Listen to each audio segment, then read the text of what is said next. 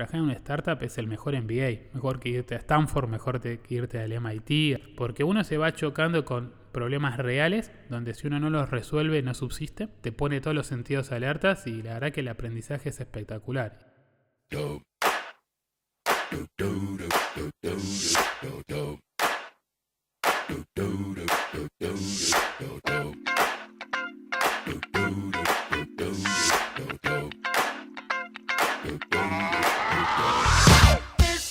Sean bienvenidos al episodio número 11 de Trenders, un podcast acerca de emprendedores y cómo llegaron a ser lo que son hoy. Como siempre, sin humo y sin bullshit. Este podcast es traído a ustedes gracias a Real Trends, la plataforma líder en herramientas de análisis y gestión para vendedores de Mercado Libre en toda la región. Yo soy Javi Goilenberg y en el episodio de hoy vamos a conocer a fondo a un tremendo emprendedor, el señor Hernán Corral, quien tiene una trayectoria increíble en el mundo fintech y hoy es co-founder y chief product officer, CPO de Pomelo, que nos va a contar cómo fusionan en Pomelo tecnología e infraestructura de última generación para que otras compañías puedan ofrecer servicios financieros en toda la región.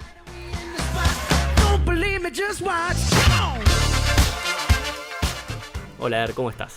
¿Qué haces Javi? ¿Cómo te va? Eh, qué presentación que te mandaste, me dejaste la vara muy arriba, así que bueno, ahora a, vivir a la altura de la presentación. con semejante invitado de lujo no es para menos. Bueno, antes de, meternos de lleno en la primera parte de esta charla, eh, les quiero compartir a todos que con Er nos conocimos hace muchísimos años atrás, allá creo por 2009, cuando yo empecé a trabajar en Mercado Libre y él trabajaba en Mercado Pago. Y desde hace más de 12 años que religiosamente todos los viernes jugamos al fútbol juntos. Y si hay algo que creo que él me demostró todos estos años es que siempre deja todo, tanto dentro como fuera de la cancha. Bueno, eh, la verdad que sí. Primero, un lujo que se siga manteniendo el fulbito de los viernes, clave. Eh, que podíamos ir jugando ya es un montón, a pesar de los años. Eh, y después, sí, digamos, en la cancha todo lo que el talento no nos dio hay que ponerlo con esfuerzo. Así que esa es un poco la, premisa. No, Ercia se humilde, pero es un, es un gran jugador, jugador de toda la cancha. Este, y nada, es un verdadero placer eh, haber compartido todos estos años del, del fulbito. Así que bueno, haber dicho esto, vamos ahora sí a meternos de lleno en la primera sección, que es conociendo al invitado, donde la idea es que te hagamos algunas preguntas para que la gente que nos está escuchando te conozca como persona y después vamos a tener tiempo a hablar de laburo. Así que la primera pregunta sería, dame tres adjetivos que te definen como persona y cómo te describirías. Bueno, creo que el primero eh, es difícil la, pregunta cuando hacen esas, eh, digamos, estos análisis a uno. Eh, pero si querés, el primero que se me viene a la cabeza es perseverante, ¿no? Si hay algo a mí que creo que me caracteriza es, em, digamos, cuando se me pone algo en la cabeza, es como que uno lo quiere lograr y le metes pila y le encontrás, digamos, le, das las vueltas necesarias hasta que encontrás el camino para, para superarlo.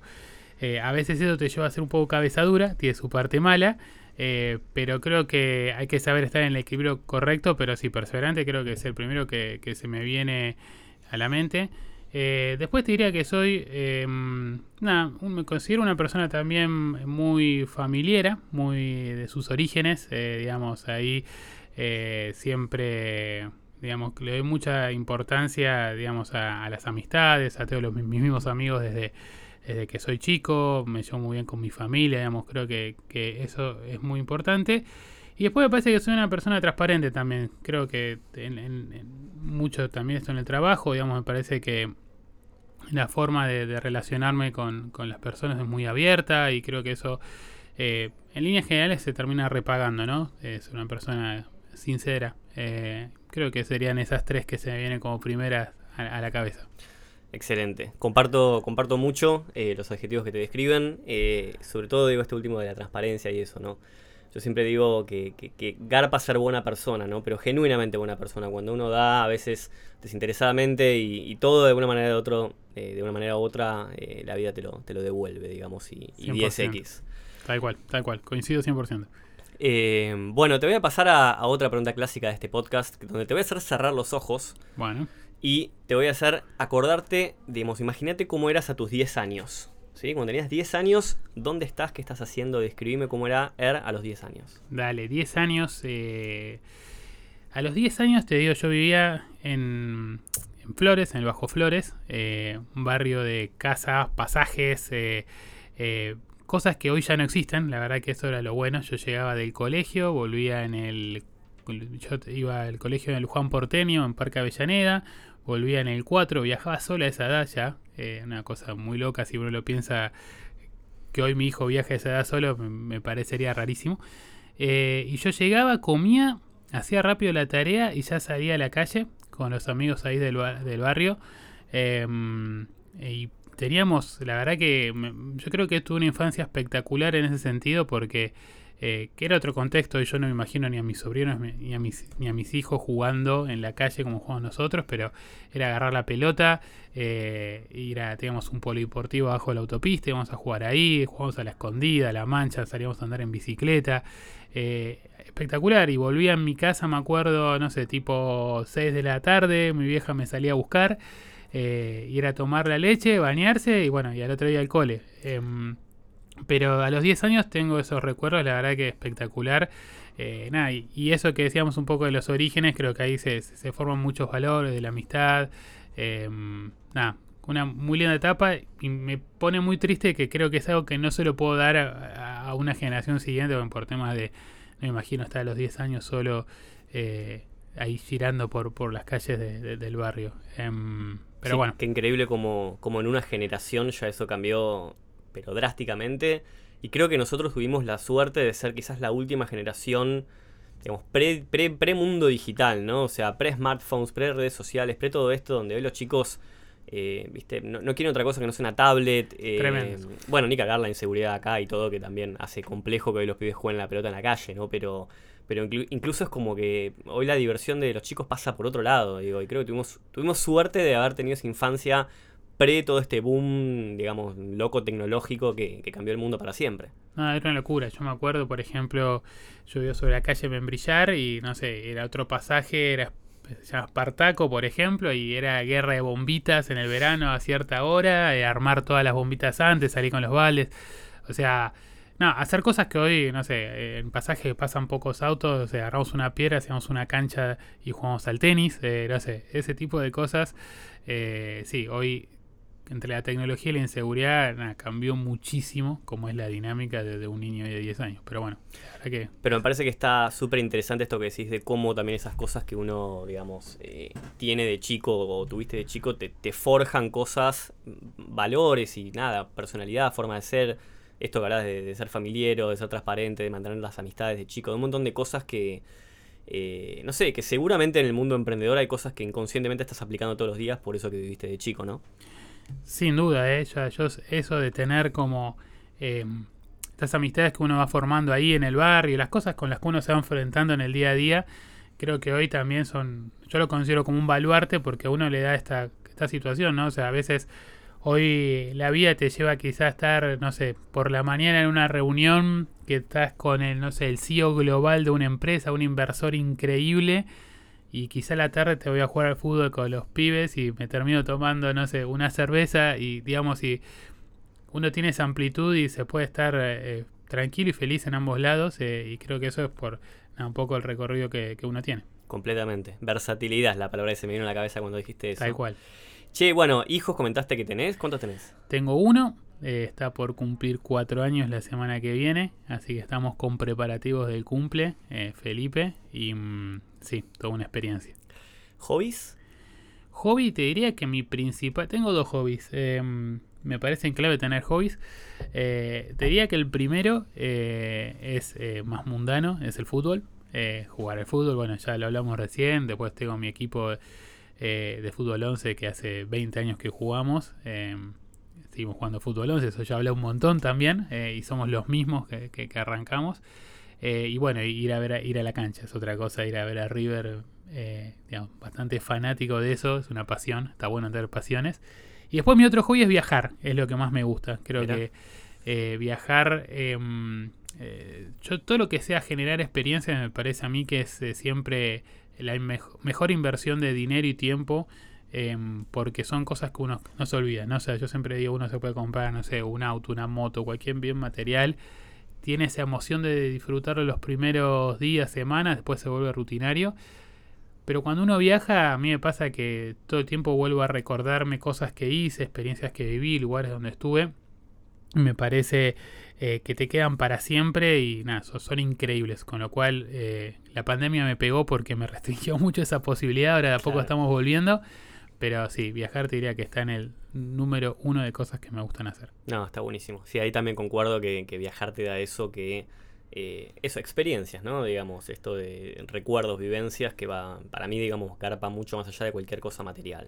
Sin duda, a mí te juro que haber estado, o sea, sobre todo cuando estás en otras culturas, en otros lugares donde eh, las cosas funcionan tan diferentes, te abren la cabeza de tal manera que eh, eh, te van formando y te dan digamos, muchas herramientas. O sea, yo creo que mucho, por ejemplo, hoy donde estoy parado, nace a partir de, viajes, de conocer otras, de, cómo funcionan las cosas en otros lugares y poder traerlas acá y tropicalizarlas, como se dice. Mm. Em, y así en muchos aspectos diferentes.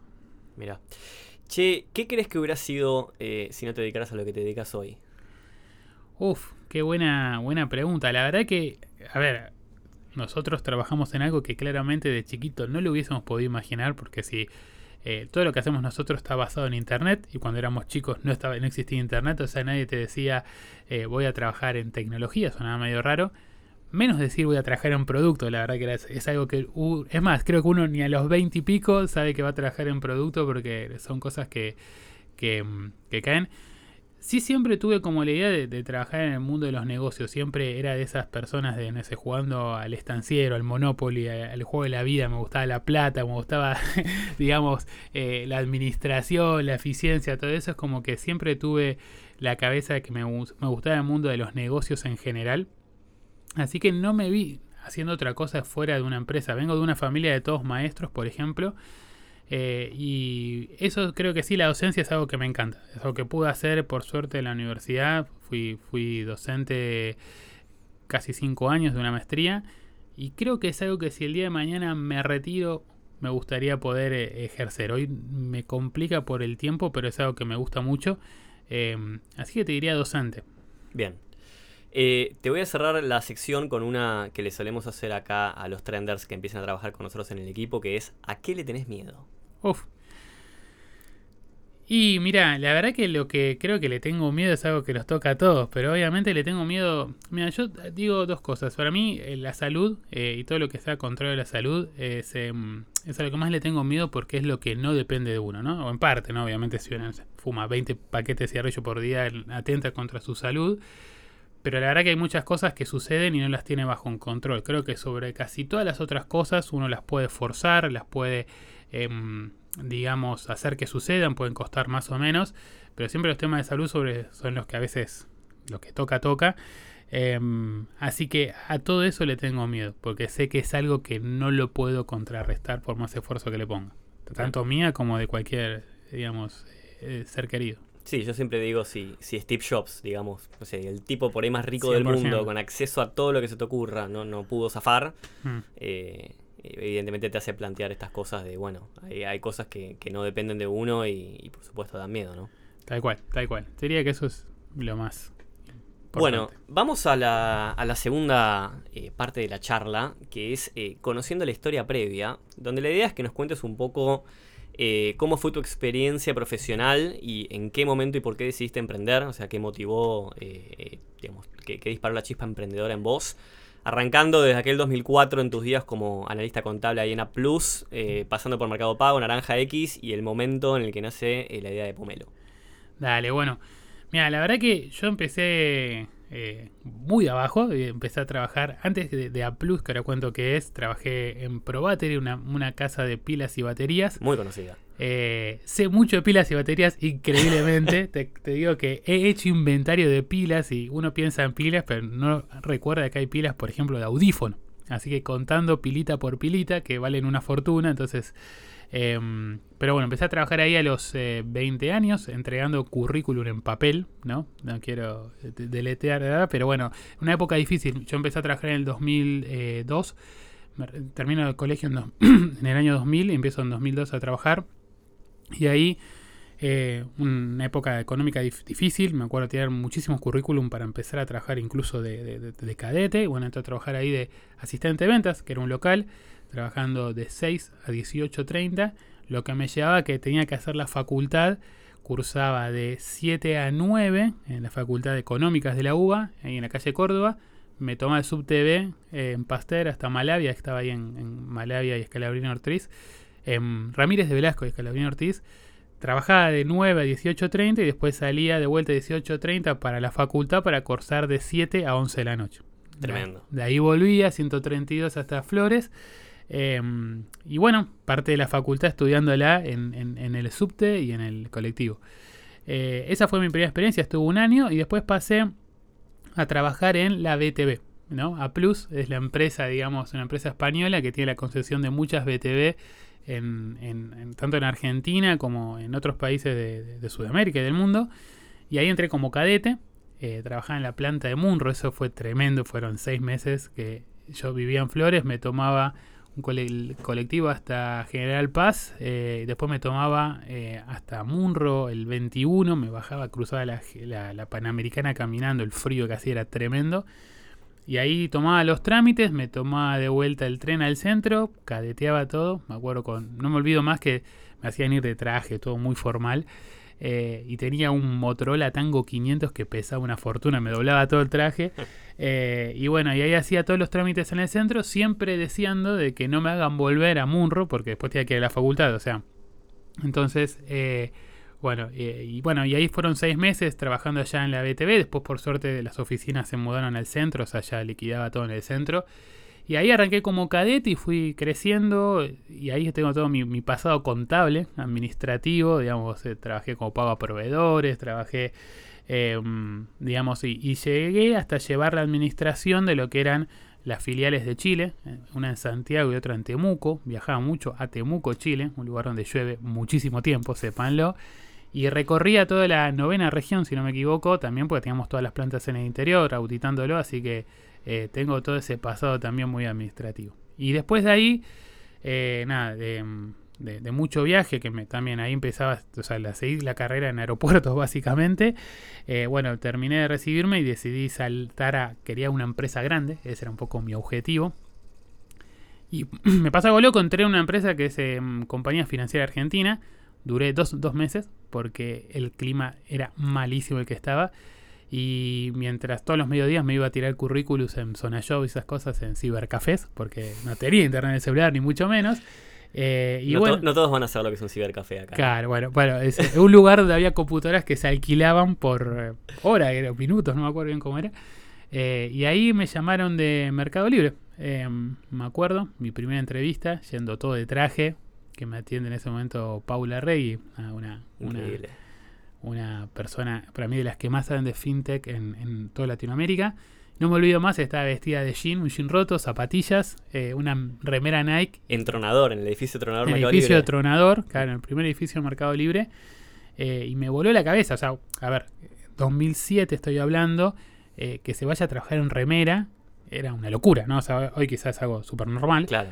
Em, así que bueno, tuve todo mi proceso de entrevistas y entré ahí como supervisor de Mercado Pago Brasil. Ese fue mi primer puesto. Eh, Mercado Pago éramos tres personas em, y todo Mercado Libre eran 300 personas. Piensen que entraban en dos pisos acá en Buenos Aires y después tiene unas oficinas chiquitas en Brasil y muy chiquitas en México. Igual, qué increíble, digo, vos decís 2007 300 personas, yo entré 2009 y eran 800. O sea, dos años, 500 personas, casi 3X lo que habían cuando vos entraste. No, no, la manera de ver crecer el mercado libre fue impresionante. Yo me fui en 2018 con casi 25.000, ¿no? O sea, una locura. Una locura. O sea, la verdad que es, em, es difícil em, explicarlo. Pero bueno, creo que, a ver, y ahí claramente el mercado libre fue mi escuela, ¿no? Sin duda. Eh, creo mi escuela, y si te digo por qué hoy estoy emprendiendo, fue por, por estar en esa cultura realmente de empezar a hacer las cosas. O sea, Mercado Pago, cuando yo arranqué, para que te hagas una idea, vos pagabas online y por detrás nosotros escribíamos los números de la tarjeta, todos esos datos de una tarjeta de crédito en una hoja y la mandamos por fax a Visa y había que esperar, no sé, dos o tres días en que vuelva eso con un tilde, una cruz. Eso eran pagos online. Y me fui con mi mamá pagando con QR en un, no sé, yendo a comprar la carne. Si me decís cómo ir de punto A al punto B, te digo, es una locura, ¿no? Creo que hoy si me planteas, no sé, mandar un cohete a Marte me parece más sencillo. Pero lo hicimos, se hizo. Se hizo con el laburo de un montón de personas. Pero ahí lo que. Dos cosas que destaco es, la verdad, La primera es rodearme de gente espectacular. La verdad que si uno piensa por qué Mercado Libre está donde está, la verdad que tiene gente laburando increíble, empezando desde Marcos Galperín, una persona que te inspira a cada minuto, la verdad que tiene una visión. Vos lo escuchabas a Marcos Galperín diciendo dónde iba a estar Mercado Libre en 2020, 2022, y te juro que te decía dónde está hoy. Y vos lo escuchás decir y decía, este tipo está loco. O sea, lo que suena tiene sentido, pero está loco si piensa que va a crecer tanto, si va a ser la empresa más grande de Latinoamérica, éramos 300 personas. Eh, yo le decía a mis amigos, trabajo en algo que se parece a remate, porque era, nadie lo conocía. Claro. Em, y bueno, así como él, o sea, Osvaldo Jiménez, toda la gente que lo rodea, eh, gente espectacular, de la cual la verdad, la verdad que aprendí cosas que creo que no aprendí en ningún otro lugar. Y creo que trabajar en una startup, como en ese momento era Mercado Libre, eh, yo siempre lo digo y lo recomiendo, trabajar en una startup es el mejor MBA, mejor que irte a Stanford, mejor que irte al MIT, a Harvard, a lo que sea. Concuerdo, pero 101%. Porque uno se va chocando con problemas reales, donde si uno no los resuelve no subsiste, entonces eh, te pone todos los sentidos alertas y la verdad que el aprendizaje es espectacular. Y creo que bueno, a ver, me he metido mucho mundo en el mundo digital, de las finanzas en toda Latinoamérica y, ese, y esa escuela emprendedora es espectacular y haberlo vivido tan de abajo, la verdad que te hace sentir de que nada es imposible y bueno, y es un poco creo que parte de la formación. Algo que me parece increíble digamos, del mundo Mercado Libre es que Marcos tiene una, una, de las frases que tiene que me encanta, dice que eh, digamos, la, la, buena gente atrae buena gente, ¿no? Y si vos ves, digamos, todas las, digamos, todo el C-Level de Mercado Libre, eh, que lo sigue acompañando a Marcos desde hace más de 20 años. O sea, hay muchos que están realmente desde fines de los 90, a principios de los 2000 y siguen hasta el día de hoy eh, y son bestias, digamos, son personas bestias y han logrado después obviamente formar abajo de ellos un equipo increíble, pero me parece eh, muy rescatable, digamos, eh, de, Marcos y compañía haber podido mantener esa mesa chica tantos años, ¿no? Sí, para mí todas personas brillantes, realmente brillantes a los cuales yo le destaco dos cosas. Primero, tres cosas le destaco. Primero, la humildad. La verdad que son todos tipos con unos currículos tremendos, digamos, eh, eh, y vos te cruzás en el día a día y son las personas más comunes del mundo, digamos, eh, que uno que conoce este mundo de las finanzas, donde quizá, no sé, ya el gerente de un banco entra a su oficina, tiene un piso para él solo, con mozos a su disposición, sube por un ascensor especial donde solo él sube, y Mercado Libre fue formado en toda gente trabajando, no había oficinas, eh, todos con el mismo escritorio, la misma compu. No sé, tenías que ocupar una, sala que tenías reservada, estaba Marcos y Marcos se iba. O sea, toda esa formación de, de cómo se hacen las cosas me parece espectacular. Y lo otro es que esta idea de pensar siempre en grande, yo pienso que esto también lo trae mucho de, su formación en, Estados Unidos, donde la gente piensa en grande y en largo plazo y en hacer las cosas bien. Y un poco lo que vimos antes, que hacer las cosas bien se repagan. Y creo que ellos siempre tuvieron en la cabeza hacer una empresa que quería hacer las cosas bien y quería ser grande en Latinoamérica, no a base de tener, no sé, contratos con el Estado, tener, digamos, algún, lo que llama un shortcut, un atajo, o alguna ventaja, o nada por el estilo, ¿no? Sino es para subsistir y ser realmente lo que hoy son, es cuestión de trabajo, eh, gente talentosa que haga bien las cosas y, esfuerzo. No queda otra. Bien, bueno, y, en Mercado Pago hiciste una trayectoria increíble, eh, te fuiste, no sé, digo, casi como CPO, digamos, de Mercado Pago, o, por ahí nomás, digamos, ¿cómo, fue todo ese crecimiento, ese boom tuyo ahí adentro? Bueno, Mercado Pago al principio fue un poco, me acuerdo, mi primer, eh, mi primer tarea eh, cuando antes vos pagabas y tu pago era quizás sospechoso de fraude, tenías que mandar una foto de tu tarjeta de crédito, ¿no? Algo así, muy de los dos lados y una foto de tu documento. Que en ese momento decís, bueno, es turbio, pues tenés que mandar unos datos súper sensibles que no los recomiendo que lo hagan. Eh, pero además en ese momento, tipo, tenías que sacarlo con tu cámara digital, conectarlo a la computadora, bajarte esa foto y después mandarla por mail. Y bueno, cuando yo llegué teníamos algo así, no me olvido, pero ponle como 800 casos acumulados, que eran como pagos de 3-4 días que no podíamos bajar. ¿no? Y mi primera tarea fue tipo armar un equipito que podía sacar todo eso adelante y llegar, porque eso implica que si vos pagabas, hasta que te aprobasen el pago, pasaban 4 días, una locura. Eso fue mi primera tarea. Y después fue ir armando la operación. Al principio, imagínate, todo esto era súper manual, o sea, los pagos los tenías que o digitar en un POS o llamar a la tarjeta, o sea, no había nada digital, entonces fue mucho armar una primera operación, después sí se empezó a hacer los pagos online. Y después empezaron a hacer cosas, eh, abrir unas oficinas, y después empezaron a hacer cosas que eh, muy locas. A mí me tocó hacer, por ejemplo, el primer eh, POS, el Point, ¿no? que los lanzamos en Brasil.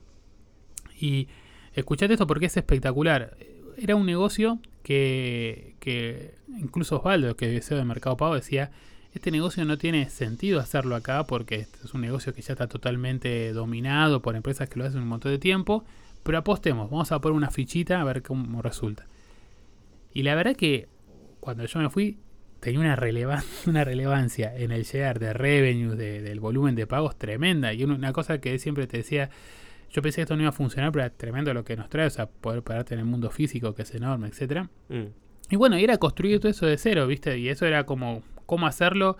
Eh, a mí lo que más me gustaba era ese tema de la hoja en blanco, porque claro, nadie lo había hecho, no había hecho nadie casi en ningún otro país en Latinoamérica. Tenías que poderte hacer cosas que bueno, era empezar a, bucear cómo poder resolverlas y sacarlas adelante, siempre de una manera bastante rústica al principio, después mejorándolo, viendo qué funcionaba, qué no. Eh, y lo bueno es que te permitía, siempre te permitía Mercado Pago equivocarte. ¿No? ¿Y por qué crees que Mercado Pago logró, en, un mercado ya tan dominado por, jugadores muy grandes, eh, tener el éxito que tuvo?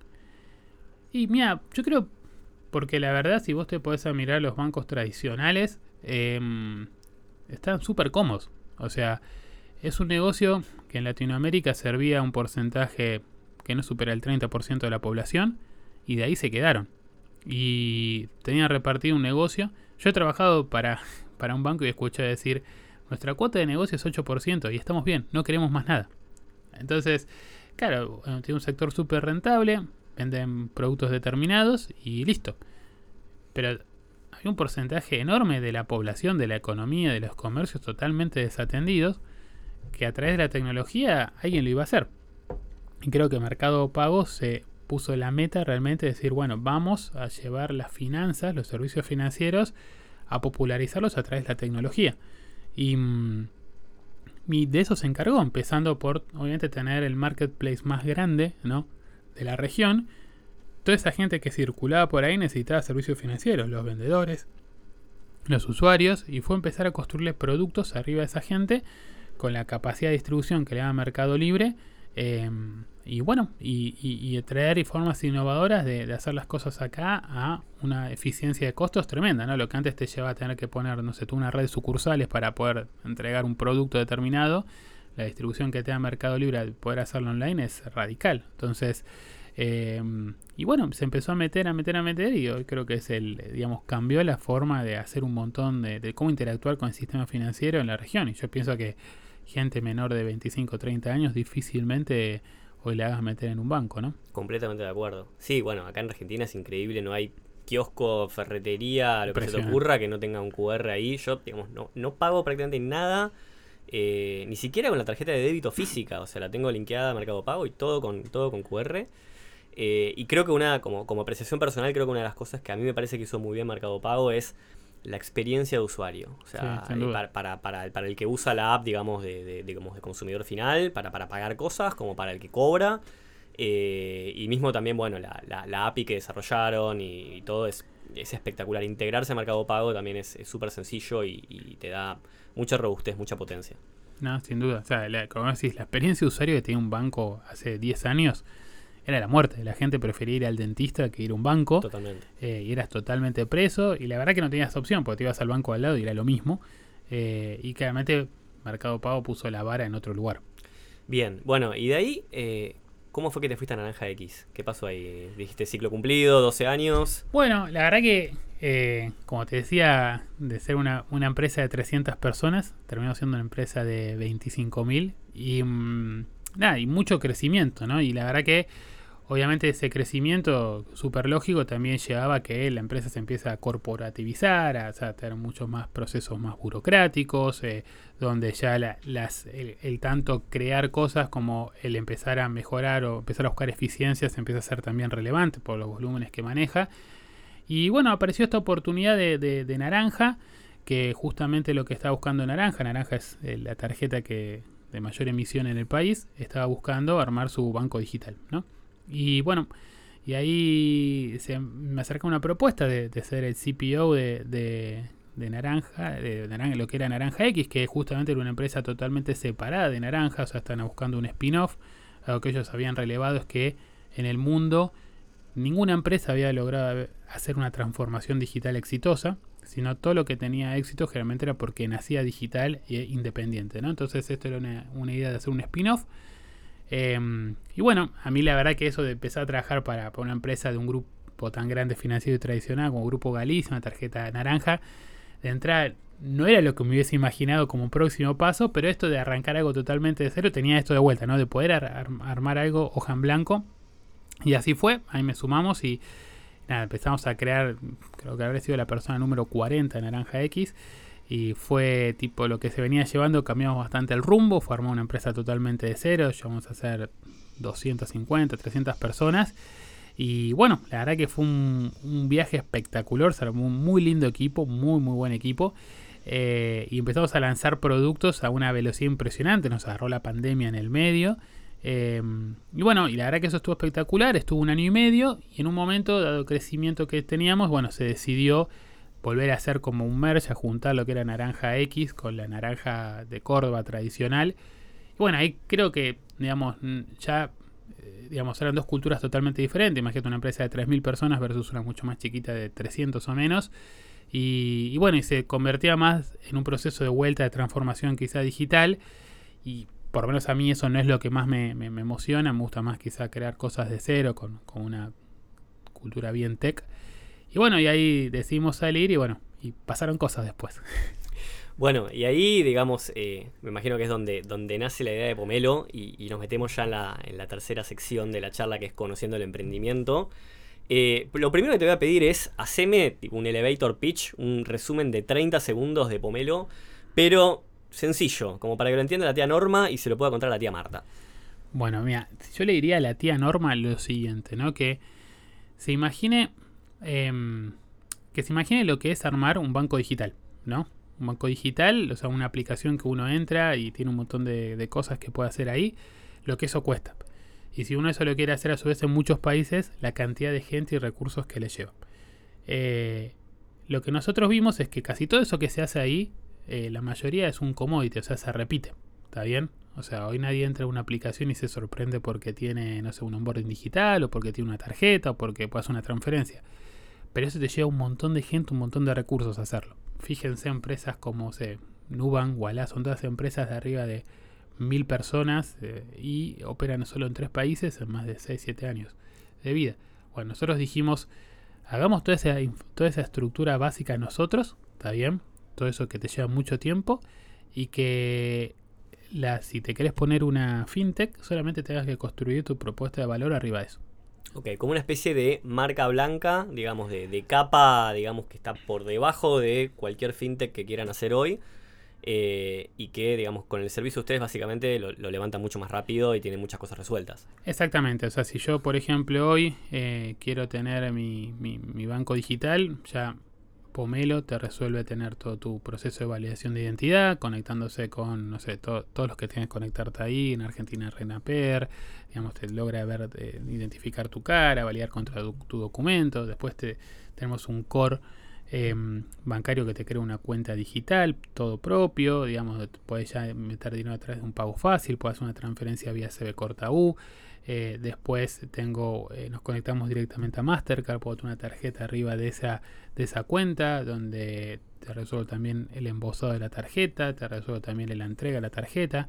Entonces, todo eso que son miles y miles de conexiones y miles de tiempo lo tenemos resuelto, pero no solo en Argentina, sino lo tenemos resuelto también en Brasil, en México y ahora en Colombia.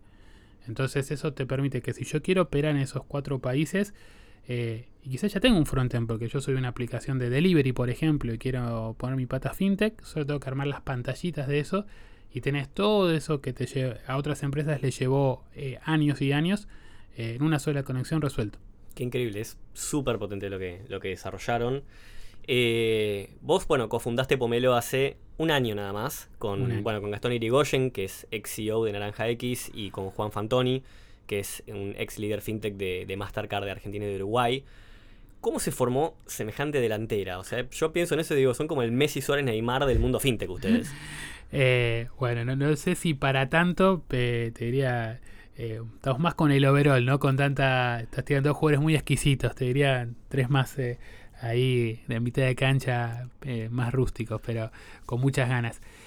A ver, bueno, con, Gastón un poco tuvimos una historia muy paralela, porque estaba en Naranja y él venía de Google también con esta filosofía muy tech y un poco tuvimos con las mismas sensaciones. Y con Juan, nada, con él hicimos todas las tarjetas de Mastercard de Mercado Pago, lo conocíamos de ahí. Después, a su vez, em, Gastón lo conocía por otro lado, también a Juan. Y, bueno, ante la salida empezamos a charlar un poco así muy de casualidad de, che, ¿qué hacemos? ¿Qué esto, que lo otro? ¿Volver a otra empresa? ¿Qué empresa? Y empezamos a decir, ¿y si hacemos algo nosotros? Eh, y ahí teníamos un poco, o sea, ya Gastón había tenido otras experiencias emprendiendo, eh, tanto acá en Argentina como en Europa. Yo que venía con esta cultura también de armar cosas de cero. Eh, y Juan con un perfil también muy de, ventas y de conocer todos los problemas que tienen todas las fintech. Y bueno, vimos esta oportunidad, lo discutimos mucho, diría todo el verano, juntándonos mil veces, allá poniendo diferentes ideas, por dónde arrancaríamos, que esto, que el otro. Y hasta que un día dijimos, bueno, vamos, vamos y fuimos. y acá estamos. Bien. Bueno, a ver, digamos, las sociedades, ah, digamos, no siempre son, son fáciles, digo, también es una apuesta grande, ¿no? O sea, tener, eh, bueno, un equipo ahí de tres socios, eh, ¿cómo se llevan trabajando? Bueno, mira, yo creo que lo bueno es que nosotros nos conocimos trabajando. Eso creo que es un, gran diferencial, porque mm, yo creo que es diferente decir, no sé, emprendo con tres amigos que nos llevamos súper bien, que somos, eh, claro, somos de chiquitos, que esto, que lo otro, pero que laburando pueden ser muy diferentes. La diferencia entre que nosotros tres, que nos conocíamos todos de formas independientes, nos conocimos trabajando, entonces sabíamos un poco el nivel de esfuerzo, de capacidades, de cómo es uno en el día a día. Entonces eso lo teníamos como ya asumido. Y a su vez creo que otra cosa clave era eh, la complementariedad que teníamos nosotros, ¿no? Eh, por un lado, Juan con mucha experiencia en la parte de ventas, eh, Gastón con mucha experiencia en la parte de levantar el capital, por ejemplo, conocimiento de, conocimiento de inversores y todo el mundo de, fundraising, y yo en el armado de productos digitales. Entonces, creo que la, eso hizo que, digamos, los tres nos necesitásemos mucho el uno al otro. Y creo que si tenés como ese mindset de que hablamos mucho hacia dónde queremos ir, después los skills de cada uno nos complementaban eh, bueno, y creo que eso es una muy buena fórmula de trabajo. Sí, ahí creo que, que diste en la clave con, algunos puntos que es eh, asociarte con gente con la que ya trabajaste porque ya la conoces y, no es lo mismo que emprender con un amigo. Eh, la complementariedad de los skills, que eso es súper importante.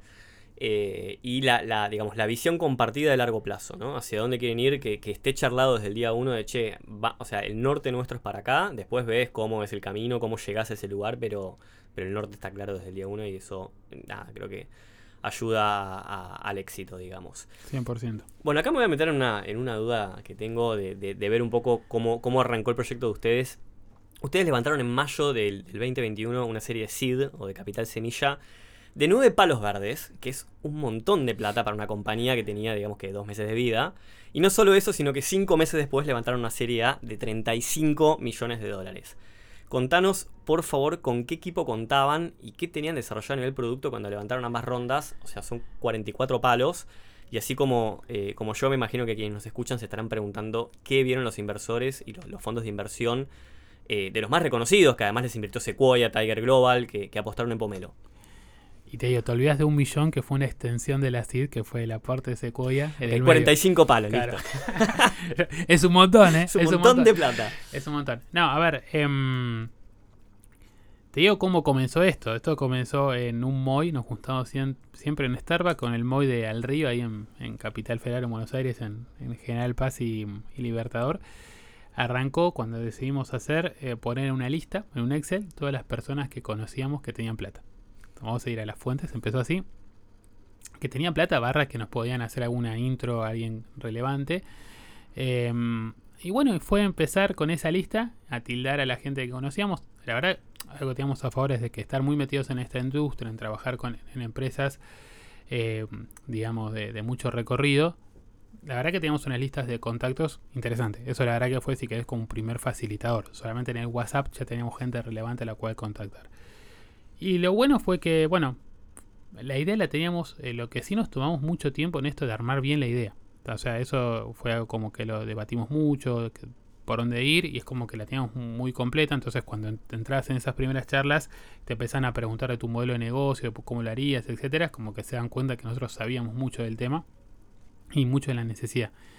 Y bueno, y eso, la verdad que lo que empezamos a tener ahí es un esquema de viralización muy positivo, porque la, la idea en el equipo se confiaba, pues la verdad teníamos una experiencia bastante relevante.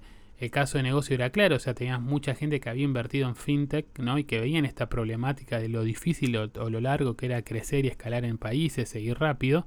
Entonces tenía clara la problemática de resolver el negocio más por detrás del B2B.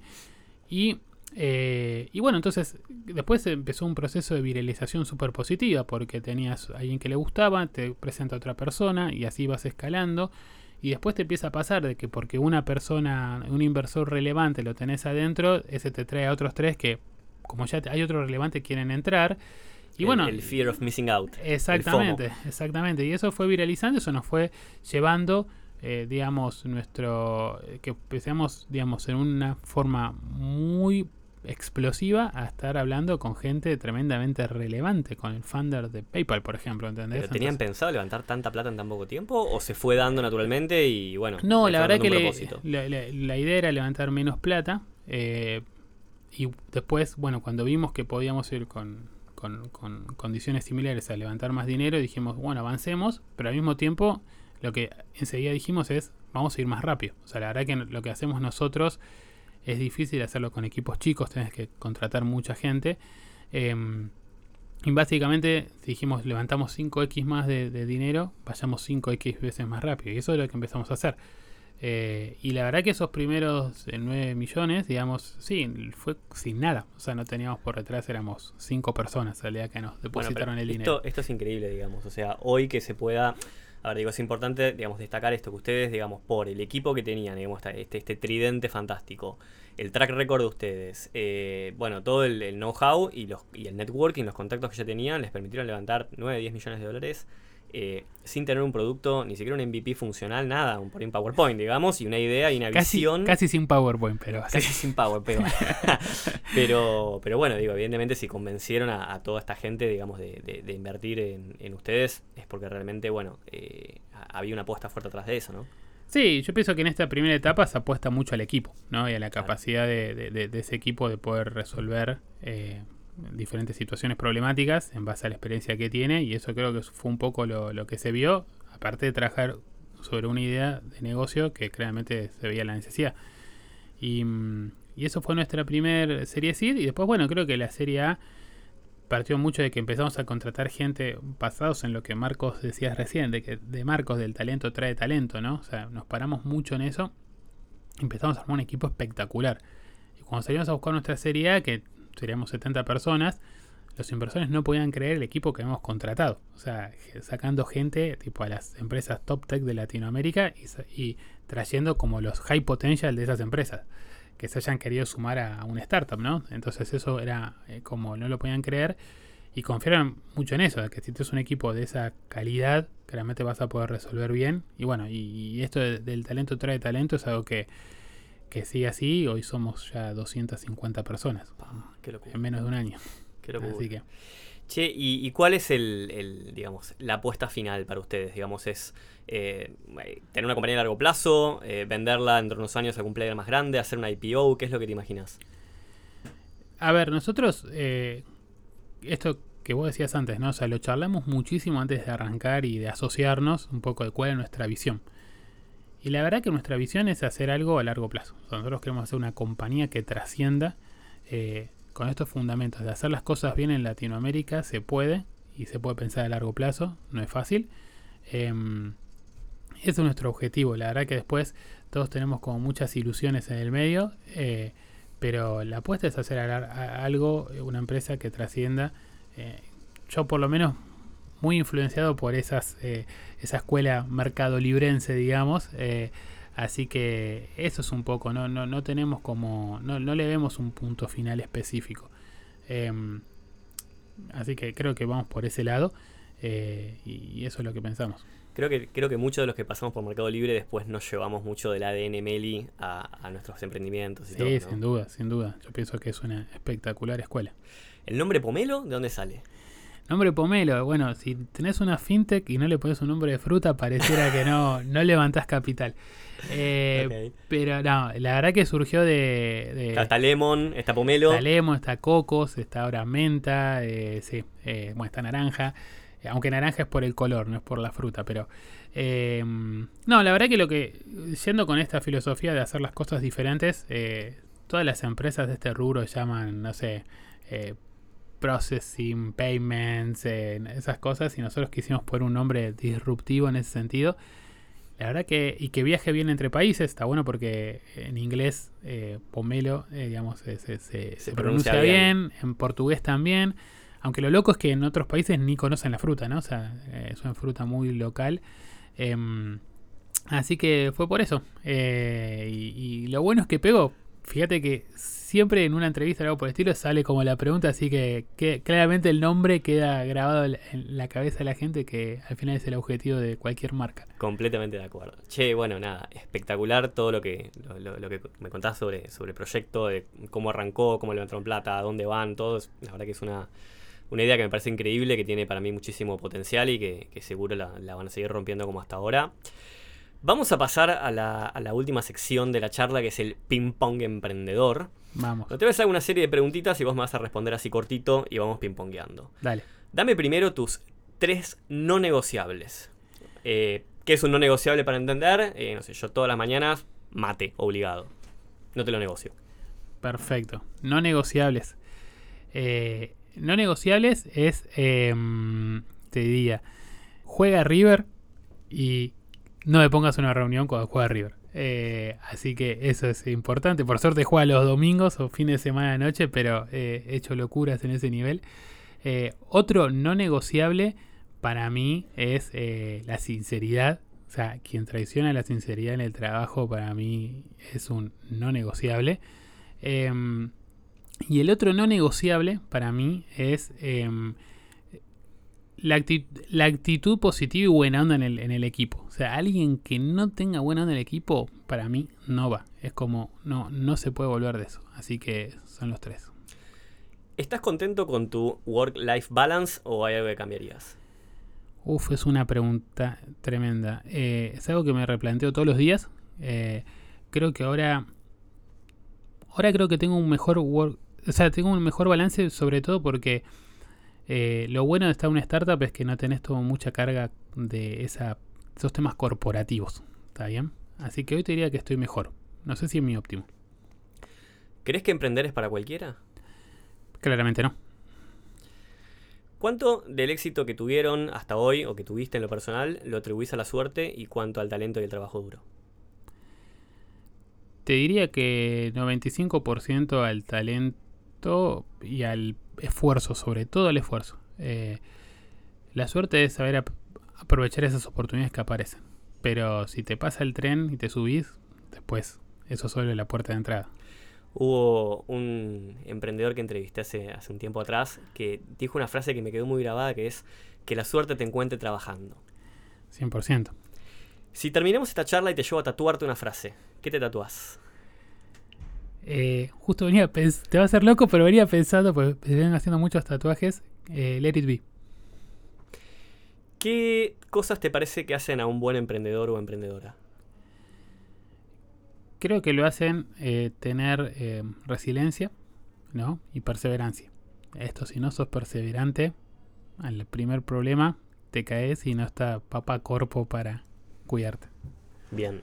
Y la última, con la experiencia que tenés hoy, y acá si querés te puedes explayar un poco más, eh, un consejo para, los oyentes que están pensando en emprender. Yo como primer consejo les diría, eh, trabajen en una startup. O sea, querés quizá no tenés una idea de todo pulida, no tenés como los contactos, te sentís que no tenés quizá todavía como el conocimiento, te recomendaría trabajar en una startup, apostale a la startup a que tenga buena gente, no porque sea una startup va a estar bueno de por sí, pero donde veas que hay oportunidad o gente talentosa, eh, hace esa experiencia, eh, trabaja uno o dos años, vas a aprender un montón, vas a ver cómo pudiste resolver un montón de problemas y eso te va a dar mucha confianza para después iniciar tu camino propio. Pero vuelvo a repetir algo que dije, para mí laburar en una startup es mucho mejor que cualquier MBA, que no quiere decir que sea malo ese ojo, eh. yo he hecho el mío, eh, pero claramente te, llenan de, recursos y habilidades que difícilmente en otro lugar los puedas conseguir. Increíble, ¿verdad?